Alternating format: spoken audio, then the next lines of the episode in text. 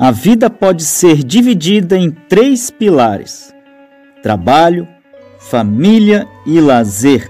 Aqui nesse podcast eu vou te mostrar dicas simples e práticas para você ser duas vezes mais produtivo na metade do tempo, porque ou você domina a sua agenda ou você é dominado por ela. E o fato é o seguinte: o passado já passou e o futuro ainda não chegou. Então, o foco é o aqui e o agora. Te pergunto, o que você pode fazer hoje para dobrar a sua produtividade na metade do tempo?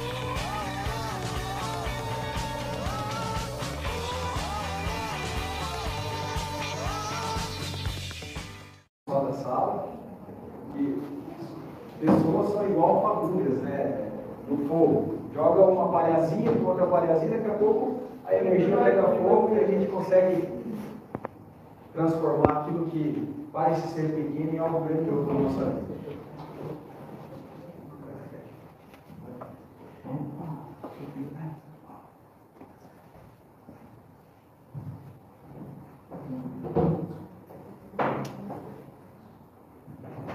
Eu recebi uma missão eh, generosa, honrada, de abrir essa palestra, de apresentar nosso palestrante da noite.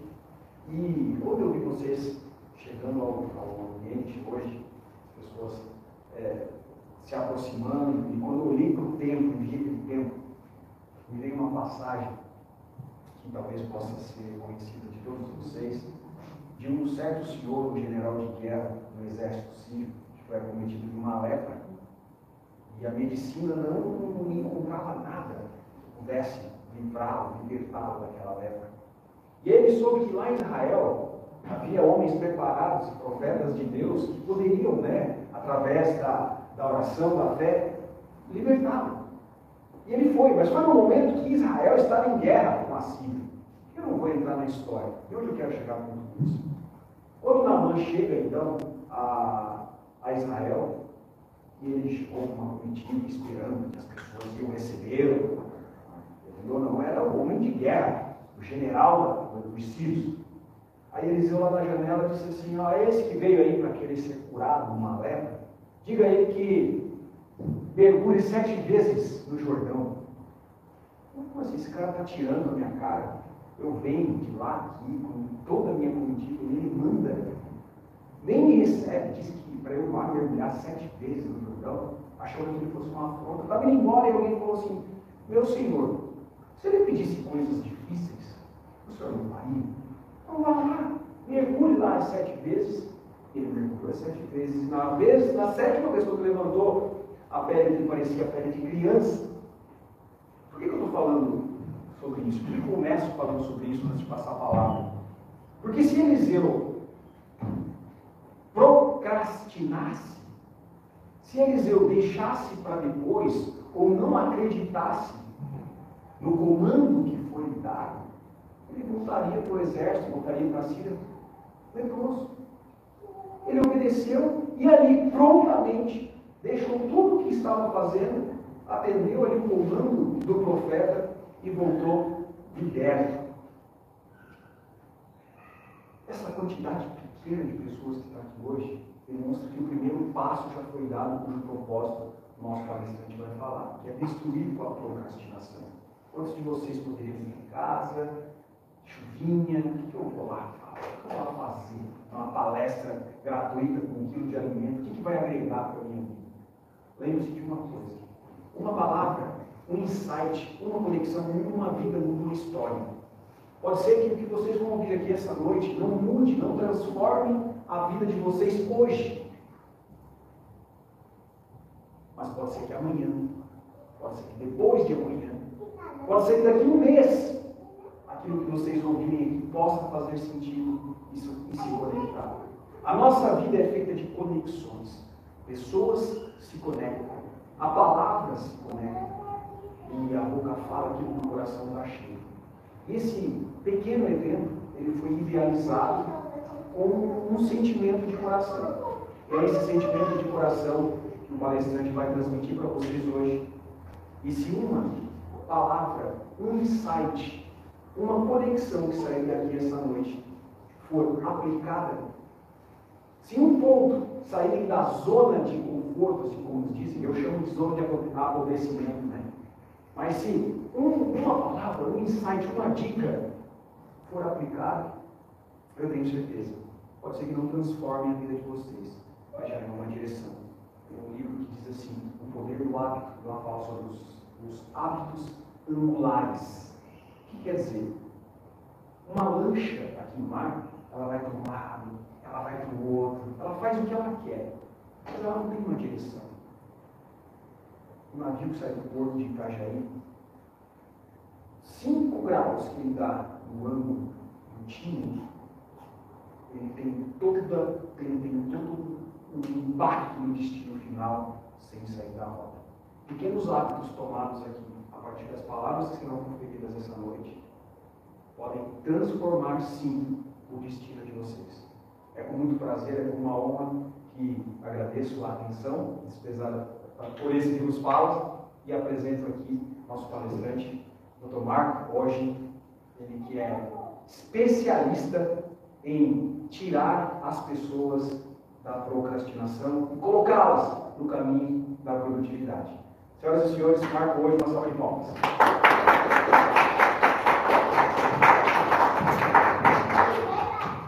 Muito obrigado pela apresentação. Olha, enriquecedora, muito enriquecedora para o assunto que a gente vai falar hoje. Mas antes de falar do assunto de hoje, eu quero agradecer aos apoiadores deste evento. Este evento só está acontecendo graças, primeiramente, ao Café da Rainha, e o Franklin, que é o sócio proprietário, esteja aqui falando para vocês. Também LN Assistência Técnica, que todos os apoiadores vão é, gentilmente oferecer brindes a vocês. Cia do Peixe, também o Luatu Restaurante da Quarta Avenida, uh, Elizabeth, cuja proprietária está aqui também, muito obrigado pela presença, e também DocCell, que fica ali na Avenida do Estado, também ofereceu um brinde para todos vocês, tá? Então, é, o tema de hoje é como destruir a sua procrastinação. E eu sou o G, mentor, e a primeira pergunta que eu faço a vocês é: por que eu devo me interessar em destruir a minha procrastinação? E eu explico para vocês. Você deve se interessar por isso porque é a procrastinação que está impedindo você de realizar os seus sonhos. E também a procrastinação que está impedindo você de levar os seus projetos pessoais e profissionais até o fim. E também a procrastinação que impede você de avançar na sua vida pessoal e na sua vida profissional. E por que, que eu posso ajudar você a destruir a sua procrastinação? Para falar sobre isso, eu tenho que contar a minha história. E eu era um baita de um procrastinador. Olha, se fosse escrito um livro do maior dos maiores procrastinadores, era eu. E eu procrastinava tudo na minha vida. Eu procrastinava desde arrumar o meu quarto, arrumar minha gaveta, arrumar minha mochila, arrumar as minhas coisas, até coisas maiores. E eu nem percebia que isso estava me levando é, para uma situação que você pode ver pelas fotos aqui, né? É, do antes e do depois, não estava me levando só a questão física, né? Que visivelmente eu estava mais gordo, visivelmente eu estava com um semblante, ó. Se você olhar o sorriso, os dois, os dois olhares estão os dois, as duas fotos estão sorrindo, né? Agora olha o olhar. Olha daqui para cima. Olha o olhar de tristeza que eu estava. Isso me deixava frustrado, me deixava angustiado, me deixava uh, aprisionado. E eu não sabia por que, que eu procrastinava tanto.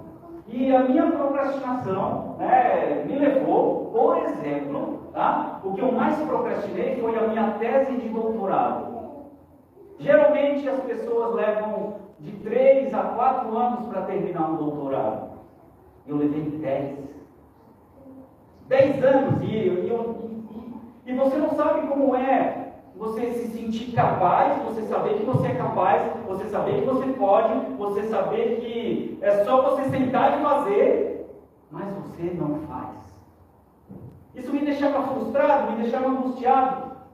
E eu procrastinava coisas na minha vida que me levavam a ter comportamentos que eu hoje abomino. E na época eu não percebia por que, que esses comportamentos é, estavam me prejudicando. E eu sou casado com uma esposa que adora me repreender, e hoje eu entendo que a repreensão é uma forma de amor. A Bíblia fala que você tem que amar a repreensão. E a minha esposa sempre falava: Você procrastina tudo. Ela não falava exatamente com essas palavras, mas ela falava: Olha essa toalha aqui em cima da cama. Olha isso aqui que você deixou para trás. Olha isso aqui. E sempre me repreendendo. Até que um dia, é, eu sou mentor desde 2013 e eu faço atendimentos online. Teve um dia que eu estava atendendo um, um mentorado lá do interior de Santa Catarina e, e a Tati, a minha esposa que está aqui, ela é corretora de imóveis. Então ela faz o horário dela, né? Ela às vezes está em casa, às vezes está trabalhando, mas o corretor ele é dono da própria agenda, né? E naquele dia ela estava em casa e eu atendendo. E, eu, e era uma sessão, eu me lembro muito bem, como se fosse ontem, que o mentorado estava me agradecendo. Ele me agradecia porque tudo estava dando certo na vida dele. Aí ele falava para mim, Roger, nossa, eu quero te agradecer porque eu mudei de emprego, estou ganhando mais. Roger, eu quero te agradecer porque ah, aquele problema na família que eu tinha melhorou. Roger, eu quero te agradecer. E me agradecia, me agradecia, me agradecia. E eu ia me enchendo, achando que eu era o tal. E terminou a sessão, eu fechei no meu computador. E a minha esposa estava escutando tudo e vendo tudo. E ela virou para mim e falou: Você é um mentiroso. E aquilo doeu como um soco no estômago. E naquele momento eu ah, levei aquele soco no estômago e não entendi por quê. Eu falei: Por que eu sou um mentiroso? Por quê? Os seus mentorados têm resultado, os seus mentorados têm sucesso, os seus mentorados têm dinheiro, os seus mentorados fazem isso, fazem aquilo, mas olha para a sua vida. Ah, mais um soco no estômago, eu não sabia como reagir. E naquele momento eu nem sabia o que falar. Eu fui tomar um banho, e quando a água caiu em cima de mim, sabe quando a ficha cai assim? Ela está falando a verdade. E aquela repreensão que naquele momento doeu muito no meu estômago fez com que eu tivesse uma nova percepção e falasse: ela está falando a verdade, porque se os meus mentorados ganham mais dinheiro, eu tenho que ganhar mais dinheiro. Se os meus mentorados têm mais tempo, eu tenho que ter mais tempo. Se os meus mentorados é, têm mais energia e disposição para alcançar suas metas, eu tenho que ter isso porque não adianta nada eu fazer com que eles alcancem se eu não alcanço. E por isso que eu falo para vocês que eu era um procrastinador e um baita de um procrastinador. E depois vocês vão entender no meio dessa palestra que todo mundo aqui é procrastinador. E aí eu falei, mas como é que eu vou sair dessa agora? E eu precisei ter, pedir a Deus, porque naquele momento eu chorei no banho. Quando a ficha caiu para mim, eu comecei a chorar. E eu fiquei de joelhos e aqui as mãos para o céu. Eu falei: Senhor, me ajuda.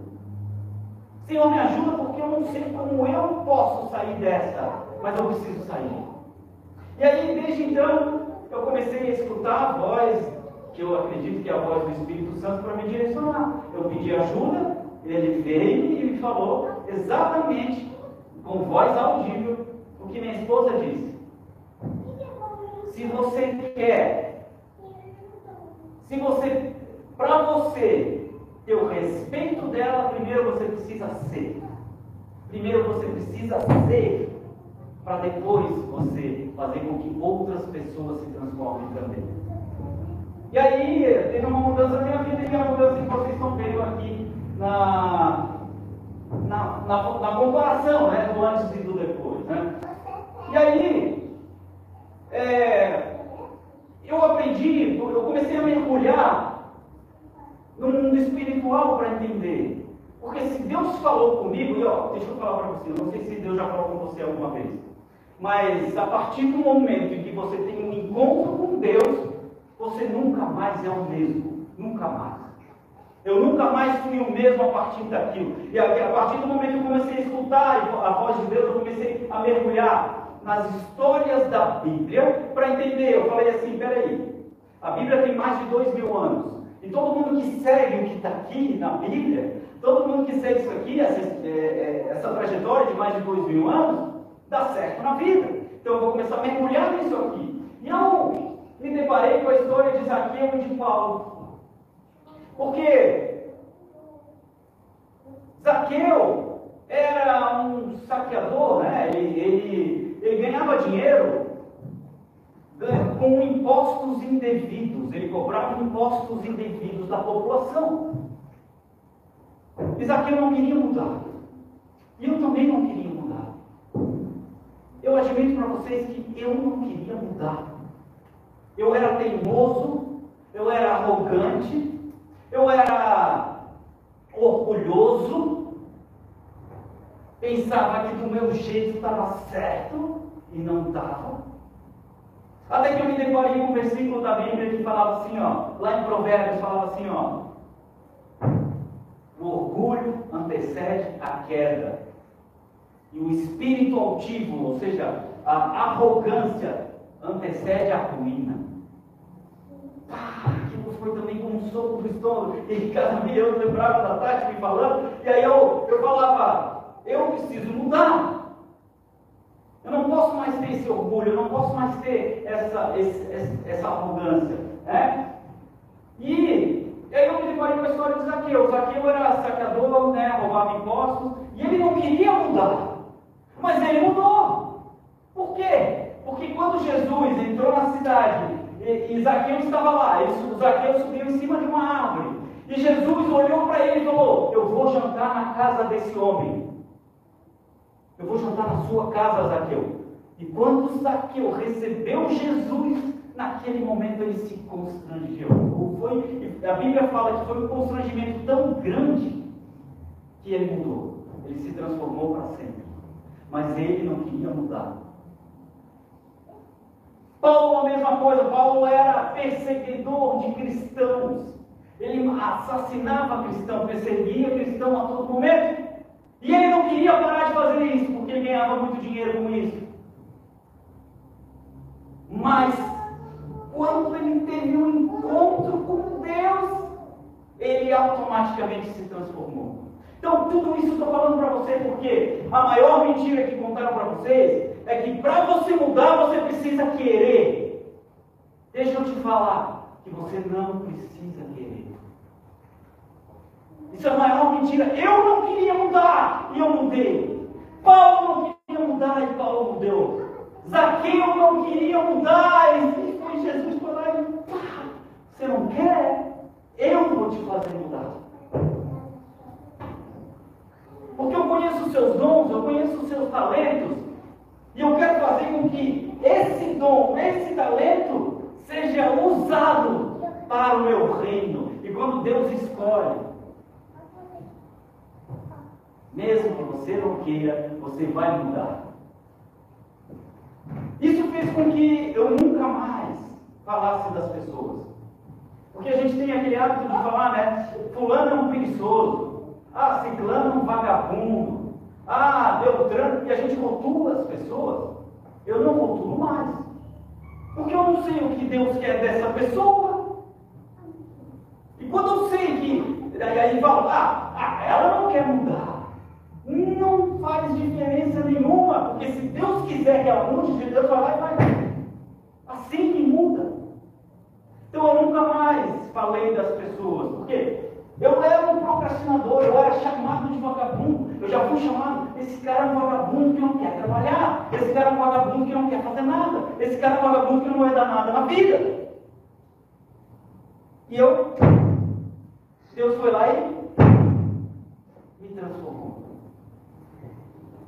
Então eu nunca mais falei das pessoas, você não sabe o que Deus quer para a vida das pessoas.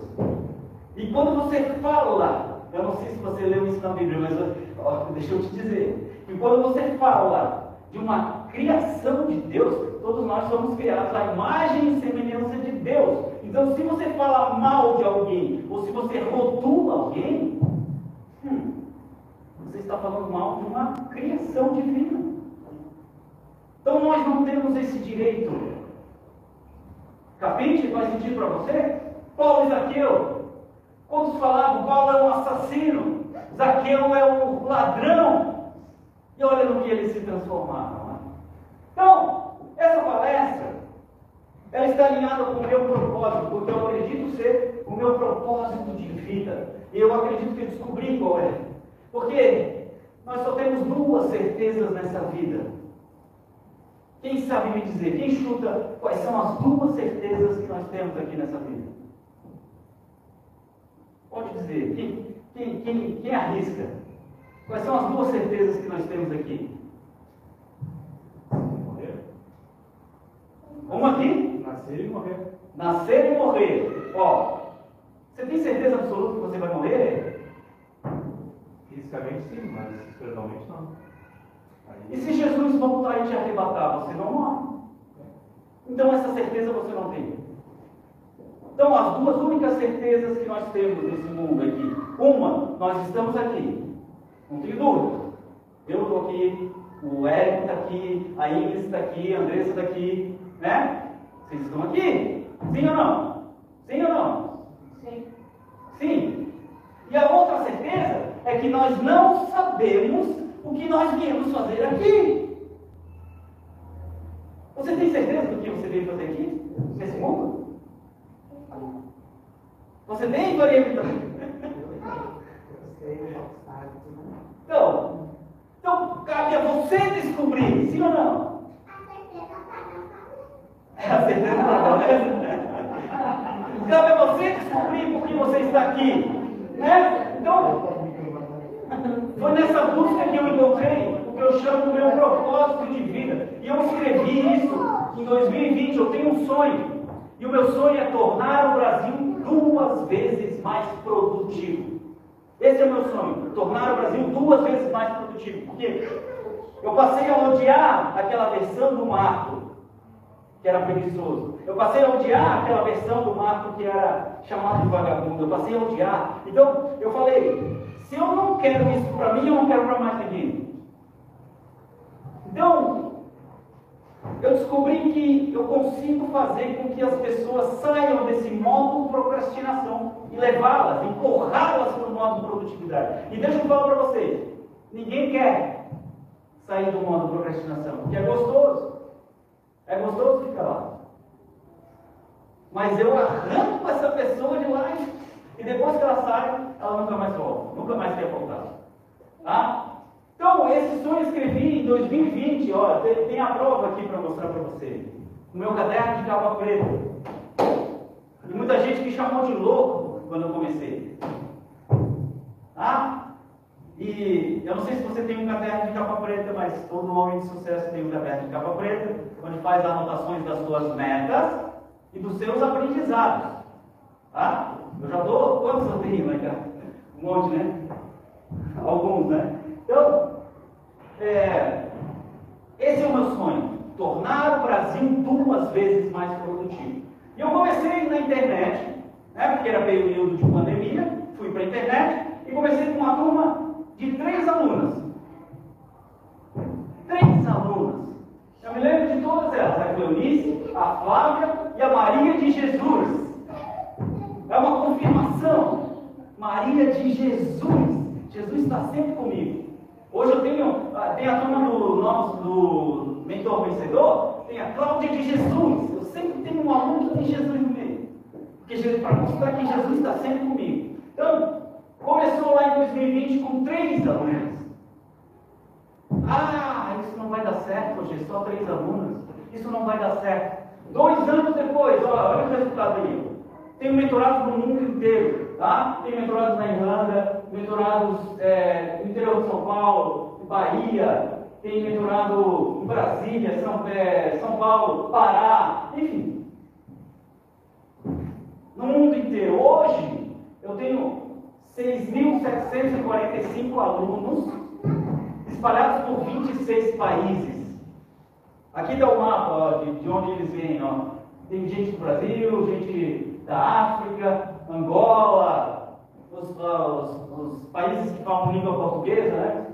Tem gente do mundo inteiro. Então, em uma plataforma eu tenho 3.400, na outra 3.344. E um projeto que começou com três pessoas. E eu creio que eu vou tornar o Brasil duas vezes mais produtivo. E eu não sei quando isso vai acontecer, mas eu vou caminhar. Eu vou seguir em frente para que. E essa palestra faz parte disso. Porque eu quero que vocês sejam também duas vezes mais produtivos na vida de vocês. Capricha? Então eu acredito que eu posso ajudar vocês a adotar hábitos produtivos. Acho que eu já tenho bastante experiência atendendo 6 mil alunos, atendendo mentorados do mundo inteiro. Eu acredito que eu posso ajudar vocês a se tornarem mais produtivos. Tá? E eu ligo para os meus alunos. Eu deixo lá no final do curso é, um cadastro para eles se cadastrarem para receber uma ligação minha.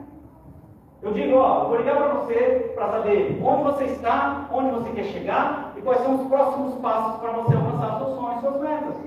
E com isso você vai aumentar a produtividade da sua vida, sim ou não? Sim. Então, é, se você também quer receber essa ligação, está aqui o meu número, ó, manda um WhatsApp para mim que eu vou te ligar.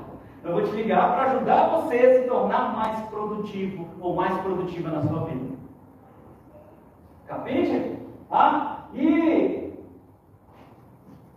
eu quero mostrar para vocês uma história.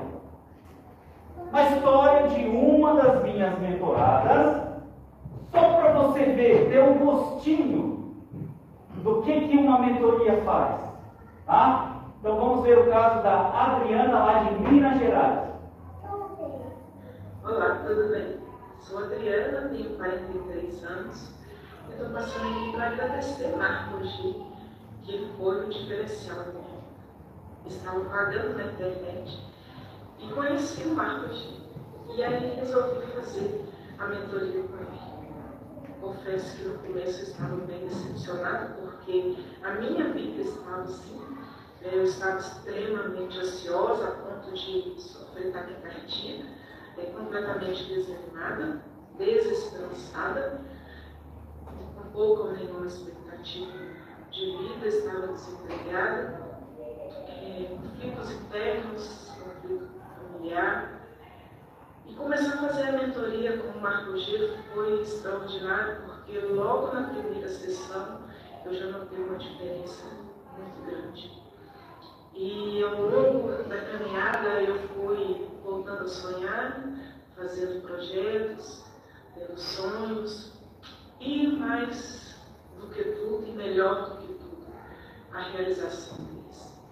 É, hoje, empenhada, um trabalho extremamente extraordinário, é, consegui saudar todas as dívidas. E detalhe, né, quando eu comecei é, essa mentoria, eu não tinha quase nada no bolso.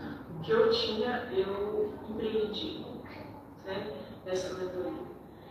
E ao final de tudo, né, eu consegui saudar é, todas as formas de pagamento aí com Marco G.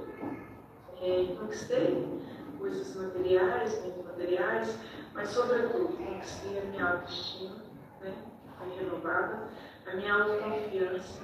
Não sou ansiosa mais, pelo contrário, hoje eu confio mais em mim, confio muito mais em Deus. Eu sei que Ele é bom e tem tudo para nós. Convido você, né, que está aí com dúvidas. É, de repente você, você estaria com dúvida de fazer a mentoria com o Marco de é, eu sou uma pessoa que fui muito bem, muito beneficiada com isso. E sugiro que você é, se arrisque e você vai ver os resultados. Hoje, com uma família reestruturada, com sonhos de 15, 20 anos atrás, é, realizados e uma caminhada extraordinária. Mais uma vez, Marcos, Marco Angê. É, obrigada pela mentoria que você proporcionou em minha vida. E vou voltar, porque eu quero fazer mais.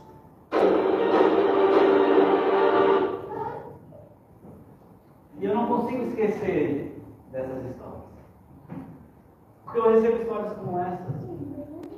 Algumas em forma de depoimento em vídeo, outras em texto.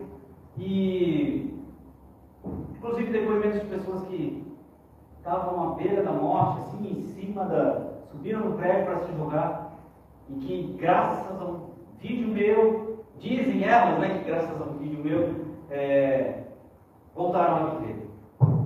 E eu não consigo esquecer dessas histórias porque a Adriana, quando ela chegou para mim, né, ela fez uma sessão experimental comigo, e, e aí eu, e na época eu tinha um, um consultor de vendas que, que fazia as vendas para mim, e aí o, o, era o André, o André me ligou e falou, G, ela quer fazer a mentoria, G. Eu falei, amém, fechar com ela. não, mas G, ela só tem o limite no, no cartão de crédito dela, só tem um limite para dar entrada. Eu falei, tá, tá, e daí então passa a entrada para ela pagar depois. Aí ele falou assim, não, mas você não está entendendo o jeito. Ela está desempregada. Está desempregada? É, hoje ela está desempregada e ela está vendendo um salgadinho para poder sobreviver. E agora o que, que a gente faz? Eu falei, vende para ela. Ela falou, ele falou para mim, uma cojeira dela está vendo você como uma solução da vida dela. Mal sabia ela que a solução da vida dela era ela mesma. Porque eu só sou um impulsionador, né? Tem, tem, gente que me chama na internet de impulsionador da ação. Eu só sou um impulsionador que faz com que ela entre em ação. E ela entrou assim, e na primeira sessão ela me falou, hoje eu estou endividada, eu estou desempregada, eu estou. briguei com toda a minha família, estou cheia de conflitos internos, sou ansiosa. Se você conseguir, ela falou para mim hoje, se você der jeito em mim, você dá jeito em qualquer pessoa. E ela sai da mentoria, depois de 10 sessões, 3 meses, executiva numa multinacional, ganhando muito bem, mudou de casa, a família restaurada, casou filha, pagou todas as dívidas e me pagou. E eu não sou barato, né? Os meus clientes aqui. Me pagou. Então eu não posso esquecer uma história como essa. Eu nunca vou esquecer de histórias como essa. E a pergunta que eu te faço é: o que, que todas as pessoas têm em comum? Quem pode me dizer? Quem pode me dizer? Vou, ter, ó, vou dar um brinde aqui quem responder essa. O que, que todas as pessoas têm em comum? Tem Deus. Tem Deus. O que mais? Sonhos. Sonhos. Algumas pessoas não têm sonhos. E algumas pessoas não têm Deus. Problema, problema sim. Problema pode ser também. Ó, ganhou. Ganhou. Ganhou. ganhou. Ó, viu o que ela falou? Eu sabia que eu ia ganhar. É assim que você tem que ser. Você tem que saber que você vai. Ó, sabe o que todas as pessoas têm em comum? Todas são naturalmente procrastinadoras. Porque a procrastinação, tá? É, ela não é necessariamente um problema. A procrastinação ela é uma condição. Todos nós somos, somos naturalmente procrastinadores, porque o nosso cérebro ele quer poupar energia para garantir a nossa sobrevivência. E os nossos ancestrais são, eram nômades. Então, todo, como é que um nômade, qual é a característica de um nômade? Ele sai no verão para caçar e no inverno ele descansa. Sim ou não? Então, a nossa herança genética é desses ancestrais que saíam no verão para caçar e no inverno eles ficavam descansando. Para quê? Para poupar energia para o verão. Então, nós somos naturalmente procrastinadores por causa disso, porque a gente tem essa herança, essa herança genética. Então, toda vez que você, que o seu cérebro fala assim, ó, peraí, isso aí vai, vai demandar muita energia de você, isso aí vai demandar muito esforço de você, isso aí vai fazer você ficar cansado, cansada, então é melhor você não fazer. Sim ou não? Então o cérebro sempre vai preferir aquilo que seja mais simples, mais fácil, mais leve. Para quê? Para que você não gaste energia. Tá? Então, preciso mesmo destruir a minha procrastinação? Fala para mim. Será? Quem chuta uma resposta aí, quando toma minha água?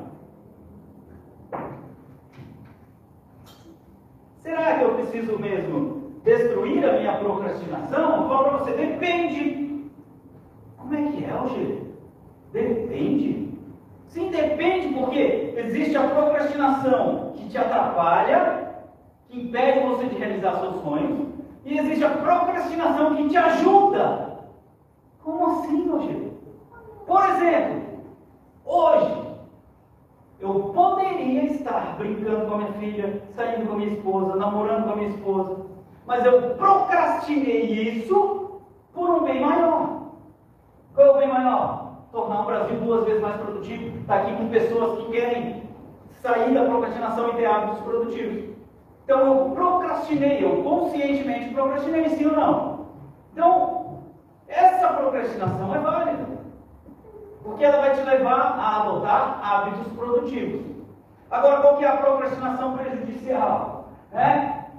A prejudicial é aquela que vai fazer com que você deixe para depois o que precisava ser feito. Ah? procrastinação não é necessariamente um problema, então. Uma condição. Você, como ser humano, tem a condição de ser um procrastinador nato. Então, você que precisa gerenciar a, a, os seus pensamentos, os seus sentimentos, para agir quando precisa agir e deixar de agir quando não precisa agir. Tá? Então, esses falsos gurus que dizem eu vou acabar com a procrastinação, eu vou fazer você vencer a sua procrastinação. Eles estão brigando com o inimigo errado. Por quê? A procrastinação não é um problema. O problema não é procrastinar. O problema é o que você procrastina. Eu fico rindo quando vejo na internet esse pessoal falando: eu vou matar a sua procrastinação, vou eliminar a sua procrastinação. Estão brigando com o inimigo errado. O problema não é procrastinar, o problema é o que você procrastina. Se você procrastina hábitos produtivos, aí sim. Agora, se você procrastina hábitos improdutivos, aí sim. Aí você está avançando. Capiche? Faz sentido para você? Então, toda procrastinação prejudicial, isso eu aprendi com os meus mentorados. Toda procrastinação prejudicial, ela automaticamente está ligada a um hábito improdutivo. Calma que eu explico para você. Toda vez que você tem que fazer alguma coisa que demanda esforço, alguma coisa que precisa ser feita, que você sabe que você vai se esforçar muito, e que você quer deixar. Não, não, não, deixa isso para depois, deixa isso para depois, por favor. Automaticamente você vai fazer um hábito improdutivo. E para algumas pessoas, esse hábito improdutivo é fumar um cigarro, ah, não, não. Antes de resolver esse problema, deixa eu fumar uma cigarrinho aqui. Que você tem um alívio emocional. Ou tomar uma bebidinha. Que você fala, ah, não, não. Ah, só, tinha até uma propaganda, como é que era? É, dá, dá, dá para tomar um Dreyer antes? Sim ou não? Então, para algumas pessoas é ver um videozinho na internet. Né? Então, ah, então, deixa eu ver esses vídeos. Para outras pessoas é ver um pornôzinho na internet. Para ninguém saber, escondido. Para outras pessoas é fazer qualquer coisa que não vai te levar em lugar nenhum. Vocês estão entendendo? Então, toda vez que você tem que fazer um hábito produtivo, que é algo que vai te levar a alcançar o seu objetivo, a sua meta, vai te fazer crescer e avançar, o cérebro ele vai tentar te puxar para um hábito improdutivo antes. Então, eu quero te perguntar: qual é o seu hábito mais improdutivo? Essa é a pergunta que eu faço para os meus mentorados na primeira sessão. E só de eu falar isso, você já está pensando no seu hábito improdutivo, sim ou não?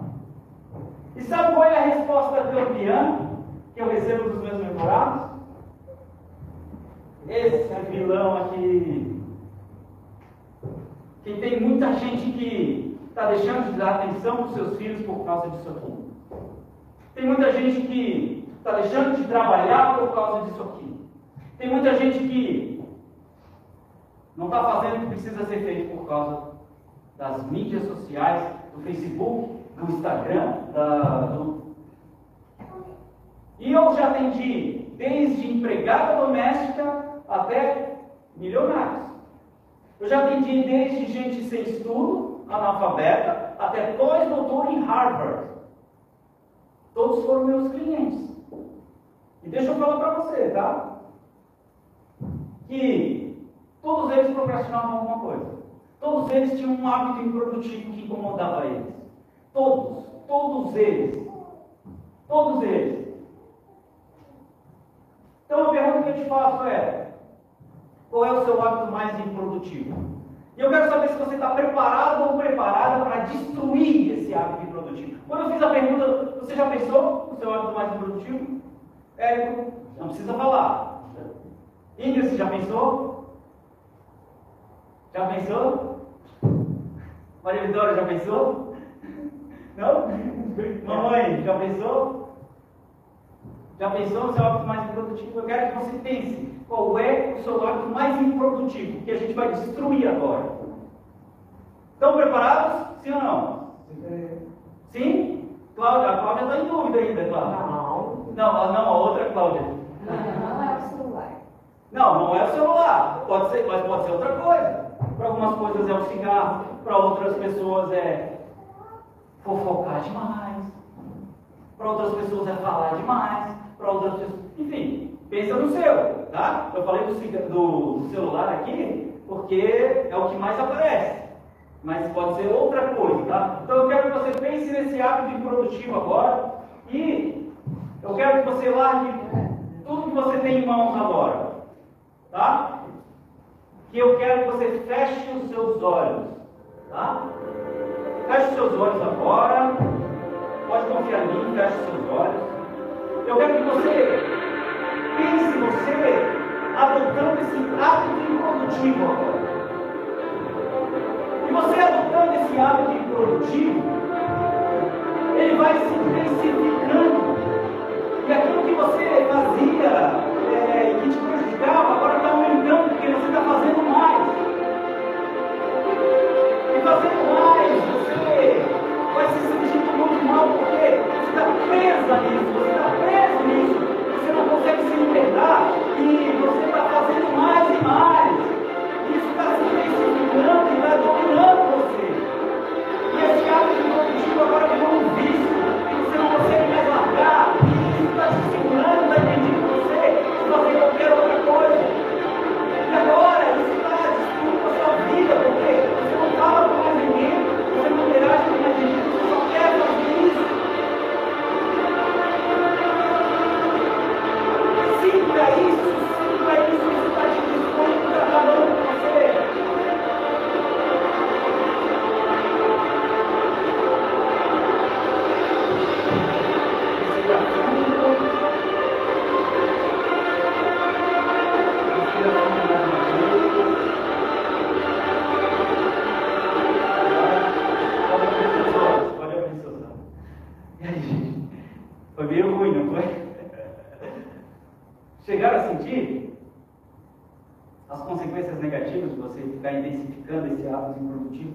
esse que está segurando você? Ah? Então a pergunta que eu te faço é: o que, que seu hábito mais improdutivo está fazendo com a sua vida? Porque a vida é uma só e o tempo é um só. Então, quando começou essa palestra, o tempo que começou essa palestra já passou. Já passou. Então, se você perde o seu tempo fazendo coisas improdutivas, você não chega onde você quer. Tá? Então, é justamente para você pensar nas consequências negativas disso. E eu quero te contar uma história para você entender. E a história é de um grupo de pessoas que foi para uma floresta para fazer um, né, um acampamento. E numa das noites desse acampamento, eles montaram uma fogueira, e a fogueira lá pegando fogo, e estava frio, como, como aqui, está fazendo frio para gente. E aí as pessoas fizeram uma sopa. Um cortou a cenoura, outro cortou a batata, e estava ali, todos interagindo, fazendo sopa, e fizeram aquela sopa e colocaram no caldeirão, naquele fogo. repente eles viram um urso se aproximando. E todo mundo se assustou, e cada um foi para a sua cabana, um correndo para cá, um subindo em árvore, e todo mundo sumiu. E o urso foi lá e se agarrou naquela sopa. E a sopa estava quente. E o urso não queria soltar a sopa, e aí ele ah, deu uma virada assim, caiu água quente nele, ele ah, gritava, e aí todo mundo ficou em volta do urso e falou: solta a sopa, solta a sopa. E ele não queria soltar, e ele virava para o outro lado e caía água quente nele, e ele ah! E aí todo mundo solta a sopa, solta a sopa. E ele não soltava, e, ah! Repente ele virou a sopa toda nele e ele morreu.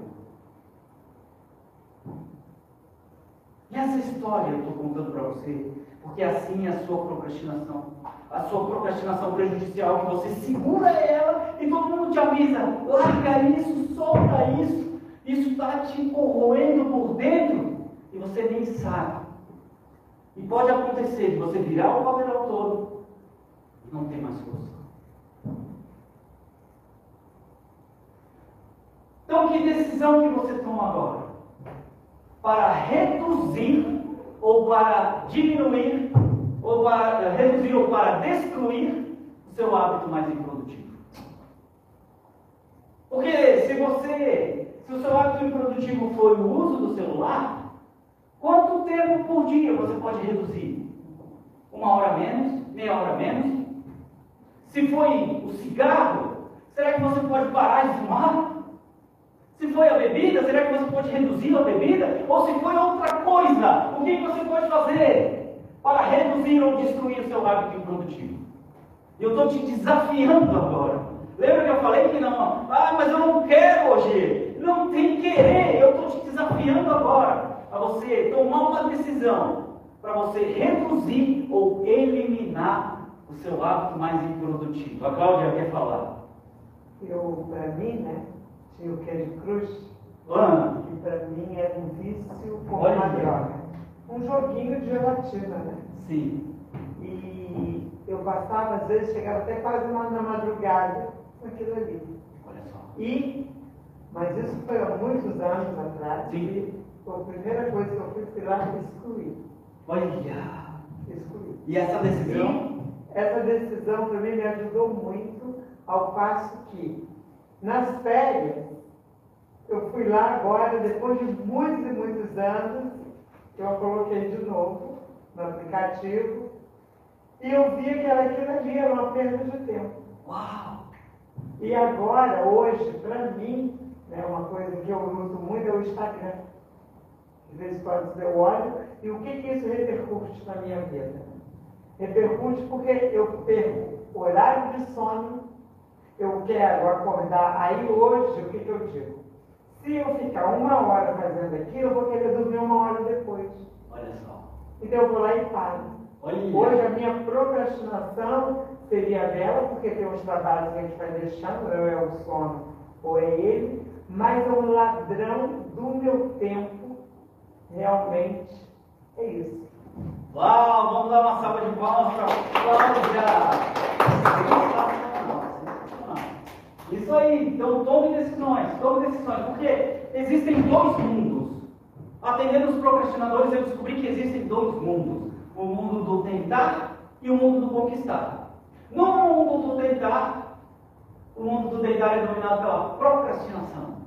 As pessoas ficam tentando, tentando, tentando e não chegam a lugar nenhum. Tenta pegar a cadeira que está na sua frente. Mas só tenta, não pega, só tenta. É possível? Você vai só tentar, você não vai pegar, você vai só tentar. Então, as pessoas ficam tentando, tentando, tentando, não conquistam nada. E no mundo, conquistar é dominado pela produtividade. As pessoas têm hábitos produtivos, as pessoas decidem o que vão fazer, planejam o passo a passo para chegar lá e chegam e conquistam tudo o que elas querem. Ok? O que, que separa, gente? Ó, no mundo do tentar, existe um zangão que fica lá na sua mente falando: "Zzz, Ah, não, essa palestra está muito chata, estou com sono. Tô... zzz." Zangão que fica na sua mente, o zangão fala: "Zzz, Ah, eu ia conseguir, mas por causa do meu marido eu não consigo. Ah, eu ia conseguir, mas por causa do meu filho eu não consigo. Ah, eu ia conseguir, mas por causa do meu vizinho eu não. E sempre culpa os outros. E o zangão fica lá. Se justificando, sempre tem uma justificativa na ponta da língua. Ah, ia dar certo, mas. Porém, contudo, todavia, entretanto, no entanto, e não faz nada. E fica sempre aquela voz do zangão, ou reclamando, ou culpando os outros, ou se justificando pelos erros da sua vida e nunca assume a responsabilidade. No mundo do e o que, que separa os dois mundos? São as montanhas. Para algumas pessoas, essas montanhas são pequenininhas e elas facilmente chegam. Uh, no mundo do conquistar, ninguém me tira daqui. Agora, para outras pessoas, essas montanhas são grandes montanhas, altas montanhas. E a pessoa fica dia após dia tentando escalar. Escala, escala, escala, escala. E quando está quase chegando no mundo do conquistar, não aguenta mais. E outras pessoas escalaram tanto, subiram tanto e caíram. Uma queda que feriu tanto que a pessoa não quer mais tentar. Ela fala, não, eu estou tão machucada, estou tão ferida, eu não quero mais tentar. E desistem de tentar. E a pergunta que eu te faço é: onde você está? Será que você está no mundo do tentar, reclamando, culpando os outros, se justificando? Ou será que você está escalando suas montanhas para chegar no mundo do conquistar? Ou será que você está aqui no mundo do conquistar? Não precisa me responder, é só você pensar.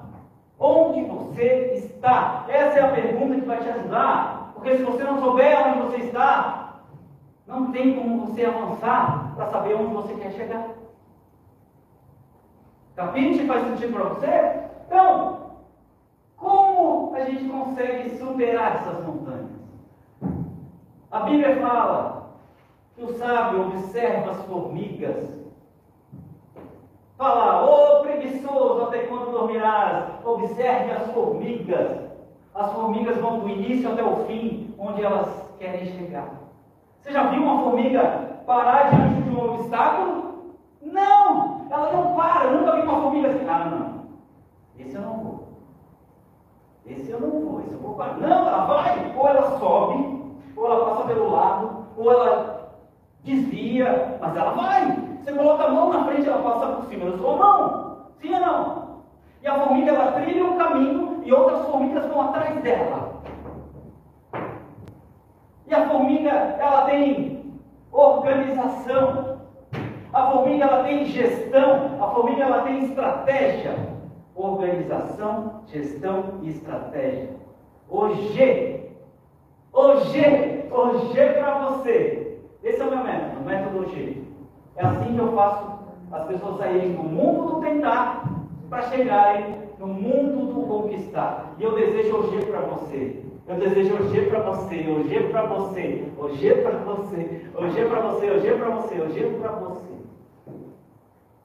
Porque com organização, com gestão e com estratégia, você sai de desempregada, desiludida, é, falida, devendo para Deus e o mundo e se torna uma executiva confiante. É validado, esse método é validado. O, o método G, você sai de 15 funcionários para 300 funcionários. Pra, não, de 15 funcionários para 105 funcionários. E aumenta em 300% o seu faturamento. É outro depoimento que eu tenho, de outra empresária que me contratou. Com organização, com gestão, estratégia, você chega onde você quer já está validado com mais de 6 mil alunos espalhados pelos 26 países e com os meus mentorados. Tem mentorado aqui que não me deixa. É verdade ou não é? Você chega. Tá? E eu sei que você pode ser uma pessoa duas vezes mais produtiva. Eu sei disso, porque eu conheço o seu potencial. Eu aprendi a ler as pessoas. Depois de atender muita gente, eu aprendi a ler as pessoas. E a história que eu quero te contar aqui é que quando Moisés, quando Moisés recebeu a missão de tirar o povo da escravidão, né? E levar, atravessar o mar vermelho. Imagina você escutar a voz de Deus, né? Naquela época Jesus não tinha vindo para a terra ainda. Então, era escutar realmente a voz de Deus. E, e aí ele já tinha escutado, né? Que Deus tinha falado: Eu sou Deus de Abraão, eu sou Deus de Isaac e eu sou Deus de Jacó. Deus de Abraão a gente entende, porque Abraão é o pai da fé, é um exemplo para todo mundo. Deus de Isaac também, porque filho de peixe, peixinho é. Então ele era filho de Abraão, então filho de peixe, peixinho é. E, e Jacó, apesar de ser filho de Isaac, sabe o que, que significa Jacó? Jacó, quando nasceu, Jacó era, era irmão gêmeo, tá? Então nasceu Esaú e Jacó. O primeiro a sair do ventre da mãe foi Esaú. E Jacó saiu com a mão grudada no calcanhar do irmão, puxando. E o judeu, ele sempre dá o nome do filho, determinando o que ele vai ser. Então ele, eles falaram, ó, esse aí estava puxando o calcanhar do irmão, então esse aí é o Jacó. E Jacó significa é o, é o traidor. Então, Deus de Abraão, que é um exemplo, Deus de Isaac, que é um exemplo, e Deus de, de Jacó, que é um traidor. E Jacó, de fato, seguiu aquilo que o nome dele dizia, porque, não sei se você sabe, mas Jacó, ele queria muito ser abençoado. Ele queria muito, ele lutava por isso. E ele lutava tanto que é, quem recebia a bênção naquela época era o primogênito. E como o irmão saiu primeiro do ventre da mãe, Esaú era o filho primogênito. Então, ele que recebia a bênção do pai. E aí, Jacó, sabendo que o irmão ia guerrear, era um guerreiro, ia para a guerra e voltava cansado, Jacó preparou lentilhas.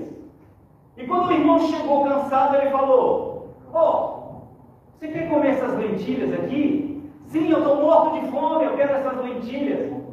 E, e ele falou: Tá, então se você quer essas lentilhas, você vende a sua primogenitura para mim, em troca dessas lentilhas? E ele falou: de que me vale essa primogenitura? Pega as lentilhas, me dá as lentilhas aqui que eu estou com fome. E vendeu. E assim ele enganou o irmão. E só que ele precisava da bênção do pai para poder prosperar, para poder seguir em frente. E aí ele planejou com a mãe, porque o pai já estava meio cego, não enxergava direito. E ele planejou com a mãe um plano para enganar o pai, para o pai abençoar. A mãe preparou uma comida gostosa e colocou pele de cordeiro nas mãos e no pescoço de Jacó. E aí Jacó se aproximou do pai e, falou, e o pai falou: Quem é esse que se aproxima de mim? E ele disse: É Esaú, seu filho mais velho. Para quê? Para receber a bênção. Ele falou: Esaú, então você se aproxime mais para eu apalpar você. Para eu ter certeza que é Esaú. E aí ele botou a mão no pelo de cordeiro que estava ali. E aí ele disse: Ah, a voz é de Jacó, mas a pele é de Esaú. E a mãe tinha colocado a roupa mais bela de Esaú. Então tinha o cheiro de Esaú. Ele falou: E o cheiro é de Esaú. Então é Esaú. Eu vou comer a comida e vou abençoar você. E comeu a comida e abençoou. E com isso, Jacó já tinha a bênção do pai, já tinha a primogenitura. E aí ele guerreou com um anjo, que era Deus, e chegou na terra prometida e foi chamado, não, agora você não vai, agora que você guerreou comigo, que era um anjo, né? Que ele ganhou, ele, ele segurou o anjo e falou, eu não largo você enquanto você não me abençoar. Aí o anjo falou, tá bom, eu tenho que sair, porque tá, ele foi lá, quebrou o calcanhar dele, ele ficou humano, mas ganhou a bênção, e, Deus falou para ele, a partir de hoje não és mais Jacó, a partir de hoje tu és Israel. E essa história eu estou contando para você. Porque se você tem algo no passado que você não se orgulha, algo que você fez, que você pensa, meu Deus, eu nunca vou receber uma bênção porque eu fiz isso e isso está me corroendo, deixa eu te falar. que Deus vai te dar uma nova chance. E Deus vai te transformar, assim como Ele me transformou. Eu tenho nojo daquele velho Marco. Eu não me orgulho daquele velho Marco. Mas eu só fiz aquilo e só passei por todo esse processo para hoje contar essa história para as pessoas. Para que elas entendam que elas têm uma segunda chance também. E voltando a Moisés, né? Quando Moisés estava lá na frente daquele povo, aquele povo, ele sabia que o povo ia perguntar: tá, mas quem te trouxe até aqui? E ele precisava dizer quem era, e naquela época o nome era muito importante. E ele perguntou: e se perguntarem para mim, quem me trouxe até aqui nessa missão, o que, que eu vou falar? E sabe o que Deus respondeu para ele? Diga que o eu sou enviou você para essa missão. O eu sou. E é isso que a gente vai fazer agora. A gente vai trabalhar a sua identidade, o seu eu sou, o eu sou que está dentro de você. Então eu quero que você se levante agora. Eu quero que você se levante agora e eu vou colocar uma música. E nós vamos repetir isso daqui. Para reforçar a sua identidade, para você nunca mais esquecer de quem você é. Tá? Estão comigo nessa, sim ou não? Então, no 3, a gente vai repetir essas frases, tá? Um, dois, três. Eu sou vencedor. Repita comigo, eu sou vencedor, eu sou vitorioso, eu sou campeão, eu sou determinado, eu sou disciplinado, eu sou persistente, eu sou insistente, eu sou automotivado, sou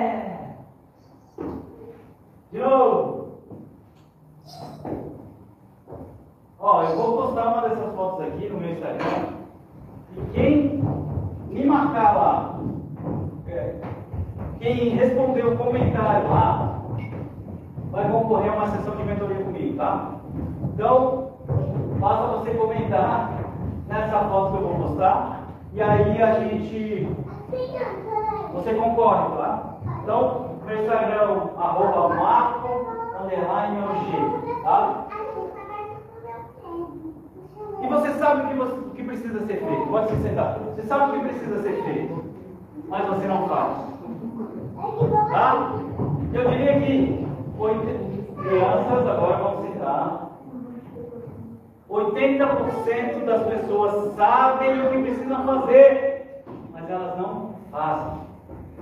Os feedbacks que os meus mentorados falam de mim, eles falam assim, hoje, tudo que você fala para mim, eu já sabia que eu tinha que fazer, mas eu não fazia. E precisava de mim, eles me pagam para eu falar. Você tem que fazer isso, isso, mas isso. Eu já sabia. Por que você não fez? Porque precisa de alguém para fazer. Sim ou não? Então, por que isso acontece hoje? Porque a maioria das suas decisões são decisões emocionais.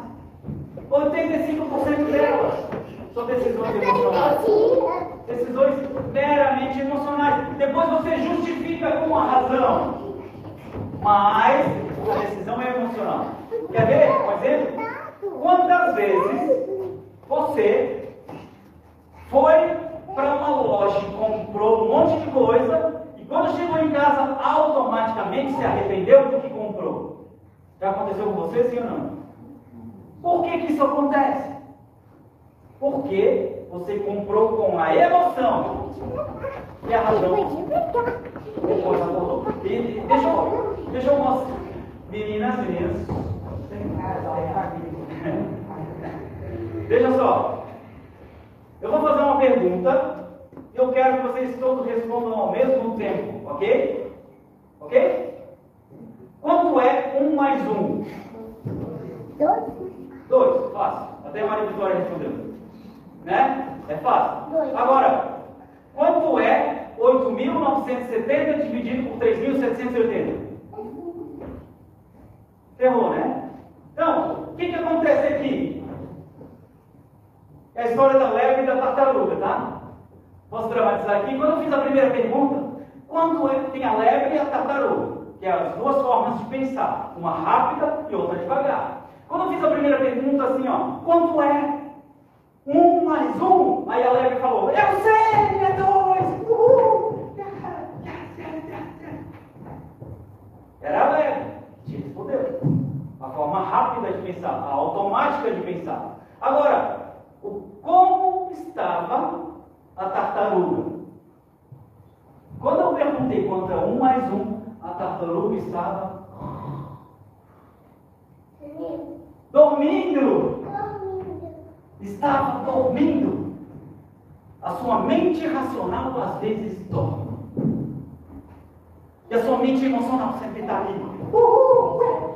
Então, quando você entra para uma loja e compra tudo, a mente emocional está lá. É promoção, eu quero, isso eu quero, isso eu quero, isso eu quero. E às vezes ela até tenta acordar. Sabe? Porque quando eu fiz a segunda pergunta, sabe o que aconteceu? Quando eu fiz a segunda pergunta, a Lebre falou assim, Maria Vitória. Chega. quando eu fiz a segunda pergunta, a Lebre falou assim, ó, é, é, não sei, vou ter que acordar a tartaruga. E aí ela falou, tartaruga, acorda, tartaruga, acorda. É a sua mente emocional tentando acordar racional. Mas, você acha que a tartaruga acordou? Não. Não acordou. E aí, é o mesmo, ó, mesmo caso quando você, filha, é o mesmo caso quando você está na loja comprando, empolgada, comprando, empolgada, comprando, você até fala, e aí tartaruga, posso comprar? Só que a tartaruga fala, está dormindo. Só que comprar, ao mesmo tempo que traz prazer, também cansa, né? Então a, a lebre cansa. Aí a lebre cansou quando você chegou em casa. E aí quem acorda? A tartaruga. Aí a tartaruga acorda e fala assim, ó. Eu não acredito que você comprou tudo isso de novo. Mais um sapato amarelo, se você tem 15 sapatos né? Então, aí, aí é que tá. Como você equilibra essas duas coisas, quando você tem consciência disso, tá? Então, Nossas decisões são emocionais, na sua maioria, tá? E o que, que você está procrastinando? Fala para mim. O que, que você está deixando para depois? O que, que você sabe que você tem que fazer, mas você não faz? O que, que você sabe que você é capaz de fazer, mas você não faz? Aquilo que você já falou para todo mundo que você quer fazer, mas você não faz. Fala para mim sinceramente. E até quando você vai procrastinar isso? Até quando você vai deixar para depois aquilo que você sabe que vai te levar para outro patamar? Até quando você vai deixar para depois aquilo que já deveria ser feito? Decida. Quando você vai fazer? E como você vai fazer? Porque não adianta nada você falar para mim hoje, eu já sei como que eu vou fazer hoje. Vou fazer assim, e vou fazer assim, e mais assim. Tá, mas quando você vai fazer? Porque tem meu outro lado meu, hoje, pronto, caiu a ficha aqui hoje. Eu já sei como fazer. Tá, mas quando? Quando? Enquanto você não definir um prazo, uma data, não vai acontecer. Filha, filha, vamos ligar para o Senta. Enquanto você não definir uma data, não vai acontecer. Tá? Então defina quando você vai fazer e como você vai fazer. Capite? Faz sentido para você? Tá? E tem uma coisa que eu não vou deixar você procrastinar. Eu tenho certeza que você já tomou a decisão do que você precisa fazer, quando você vai fazer e como você vai fazer. Agora tem uma coisa que eu não vou deixar você procrastinar. Você não vai sair daqui procrastinando isso. E é isso que eu vou te forçar a, a, a colocar em prática, tá? Que pode estar destruindo você. E você nem sabe. Tá? Eu não quero saber se você quer ou se você não quer. Vou te empurrar a abandonar essa procrastinação, tá? Então eu quero que você feche os seus olhos agora. Tá? Pode fechar os seus olhos. Tá? Respira fundo.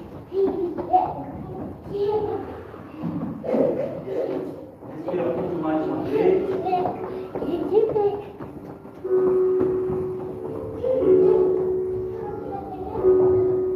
Agora pense naquela pessoa que você precisa perdoar.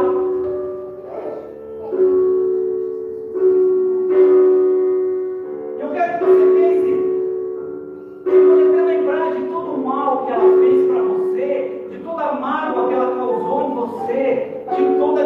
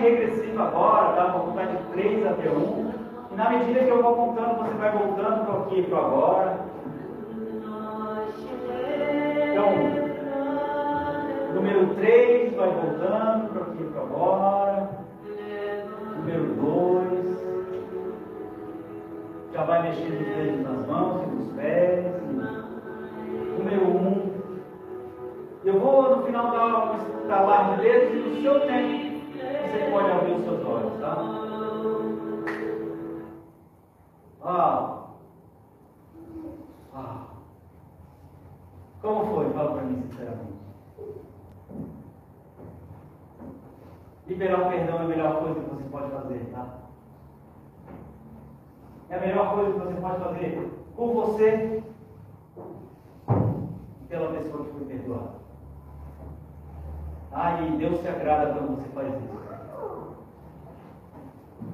E agora, eu quero te fazer um convite. Tá? Eu não sei como é a sua relação com o seu Deus, tá? Mas existem pessoas que estão afastadas de Deus e eu estive por algum momento da minha vida assim também. E tudo deu errado na minha vida quando eu estava bem afastado de Deus. E foi só eu me aproximar dele que as coisas começaram a acontecer para mim. Então por isso eu quero te convidar, se você quer voltar a ter um relacionamento íntimo com Deus, se você quer, é, ou até se você quer pela primeira vez entregar sua vida a Jesus, é o seu momento agora. Tá? Então, tem essa vontade, fala para mim, de se aproximar com Deus, de ter um relacionamento mais íntimo com Ele, de voltar a escutar a voz dele, ou de escutar pela primeira vez a voz dele. Você não precisa estar constrangido nesse momento, porque eu te falo que é maravilhoso. É maravilhoso, a minha vida mudou a partir do momento em que eu comecei a escutar a voz dele, seguir a orientação dele, e as coisas começaram a dar certo Tá? Então, se você tem essa vontade, eu peço que você repita comigo essas frases aqui. Então, vou contar até três, quem sentir no coração que quer falar, vai falar. Então, um, dois, três. Eu reconheço Jesus Cristo como o único e suficiente Salvador da minha vida. E peço humildemente que o Senhor escreva o meu nome no livro da vida. Quando você faz isso, isso é algo que saiu do seu coração para a sua boca e você falou, e você sacramentou isso, isso está determinado na sua vida. E você vai ver que a sua vida vai mudar daqui para frente. Em nome de Jesus. E uma coisa que eu sempre falo, tá? Para a gente chegar no final aqui, é de você desenhar as suas metas. Desenhe as suas metas. Eu, eu faço as minhas metas na forma de desenho. E todas as metas que eu desenhei, elas aconteceram. E agora eu quero fazer essa meta acontecer em tempo real para vocês verem que eu estou falando a verdade. Quem puder tirar uma foto desse momento, eu agradeço, porque eu vou chamar aqui no palco. E até me emociono para falar isso. Mas eu desenhei isso aqui em 2019, porque era um sonho para mim estar no palco, levantando os braços e comemorando as minhas vitórias. Eu, minha esposa e a minha filha. Então eu convido as duas para virem até aqui, para a gente fazer isso aqui e registrar esse momento. Vamos lá, eu fico no meio. É que é? A mamãe, a Miguel aqui. Não, a Miguel aqui. Não, você aqui. Não aqui, vou dizer que Não, para a história filme. Ah, é, é, ah, a Miguel. Não, você, você. Então, ó. Pra onde eu vou? É, Vitória, então vamos lá. Um, dois, três. Vitória! Vitória! Vitória!